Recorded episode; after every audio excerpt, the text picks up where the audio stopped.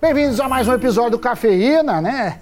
A gente sempre agradece vocês, nossos ouvintes, espectadores, seguidores. E claro, já aproveita aí para pedir uma força no canal, dá aquela curtida, é, aquele like, né? É, se inscrevam, ativem os sininhos, deixem os comentários com o que vocês gostariam de ver aqui neste Cafeína. E claro, sigam Invest News não só no YouTube, como também em todas as redes sociais. E você sabe, Doni, que muita gente, né, que nos assiste, brasileiro em geral, investe em renda fixa. E hoje vamos falar de uma mudança na modalidade. Pois é, tem mudança, então fiquem ligados para o programa de hoje.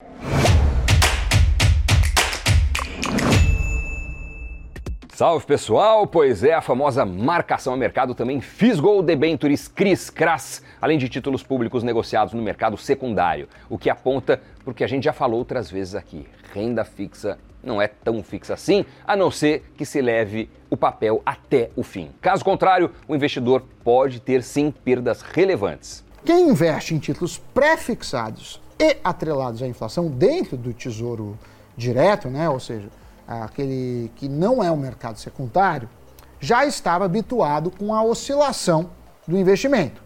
E que a depender do humor do mercado, o papel subia ou descia. Então, se as taxas de juros sobem em relação ao que o mercado esperava, os títulos caem. E o contrário também acontece. Estou falando, obviamente, da marcação ao mercado, que nada mais é de quanto o mercado está disposto a pagar, caso você queira vender o título naquele momento. Segundo novas regras da instituição que regula o mercado, debentures, CRIs e CRAS vão contar com a marcação nos seus preços. No entanto, CDBs, LCIs e LCAs não vão sofrer mudanças. É que esses títulos, quando têm um vencimento, não têm liquidez, ou seja, praticamente não tem negociação no mercado secundário, a não ser que o banco emissor recompre esse papel de dívida, mas o preço pago nesse caso é quase sempre bem inferior ao pago na hora da aplicação. Então, se você abrir o aplicativo da sua corretora e ver que o saldo de investimento em debêntures, em CRIs, em CRAS ou títulos comprados fora do Tesouro está menor do que aparecia antes, não se assuste, é por conta da marcação ao mercado. É claro que quando o título cai de valor é porque o risco aumentou, mas não significa que o aumento de risco vai impactar necessariamente num calote do emissor e que vá é, gerar prejuízo para você. Mas entendam que a, é um mecanismo e é muito saudável para as pessoas entenderem né, como que é, o mercado remuneraria aqueles ativos caso a pessoa se desfizesse naquele momento. A bem da verdade, essa marcação já acontecia nesses títulos. É que não era mostrada na tela do investidor, mas quando a pessoa se desfazia de um título antes do vencimento, o valor era referente ao preço do dia do resgate. Mas analistas dizem que essa nova regra é um bom sinal, em especial porque vai dar pistas de um possível risco de crédito em títulos de dívida privados. Então, se você investir em um papel que está com risco de calote e a qualidade de crédito quem emitiu cai, né, piora, esse título deve perder valor na marcação a mercado. Né? É, então você começa a ver que a chance de não receber o que te deve é maior. E de certa forma, serve como um alarme, né? serve como uma chamada para não pegar o investidor é, desprevenido. À medida que o investidor vê a deterioração do papel, ele vai falar: opa, tem coisa estranha aqui, vou dar uma estudada. E numa dessas, ele pode resolver sair do papel, porque ele acredita que, de fato, o risco de calote é muito significativo. Eu não sei se vocês se lembram, mas deu ruim com as debêntures da Rodovias Tietê.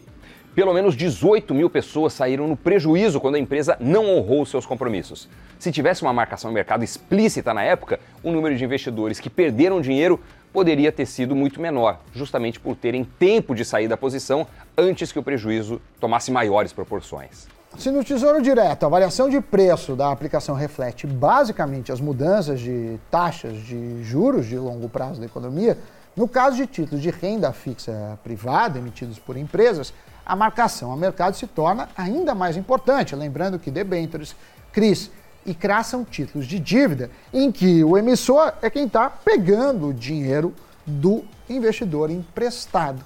E a troco disso ele vai pagar um juros além do principal. Agora, claro que toda mudança a princípio causa estranheza, né? E no começo pode ter dificuldades. Entre elas, o fato de muitos papéis de dívida ficarem no vermelho, em especial aqueles comprados quando os juros estavam bem abaixo dos dois dígitos. E para quem se assusta com isso na tela, pode ser motivo de sair fugido desse ativo. Mas o investidor precisa ter noção que o mercado oscila. Caso contrário, fica óbvio que a gente vai ver uma debandada num primeiro momento. E claro que o tema já vem causando polêmicas entre clientes de bancos. Aliás, clientes de casas de análise vêm denunciando uma campanha de alguns agentes autônomos de grandes bancos, inclusive, para desestimular clientes a marcarem seus títulos a mercado. Isso porque alguns deles, em troca de liquidez, cobram um spread gordo caso o cliente queira vender seus títulos no mercado secundário algo que a nova regra da CVM vai deixar mais transparente e, obviamente, vai desestimular esse tipo de negociação. E é aí que mora o problema.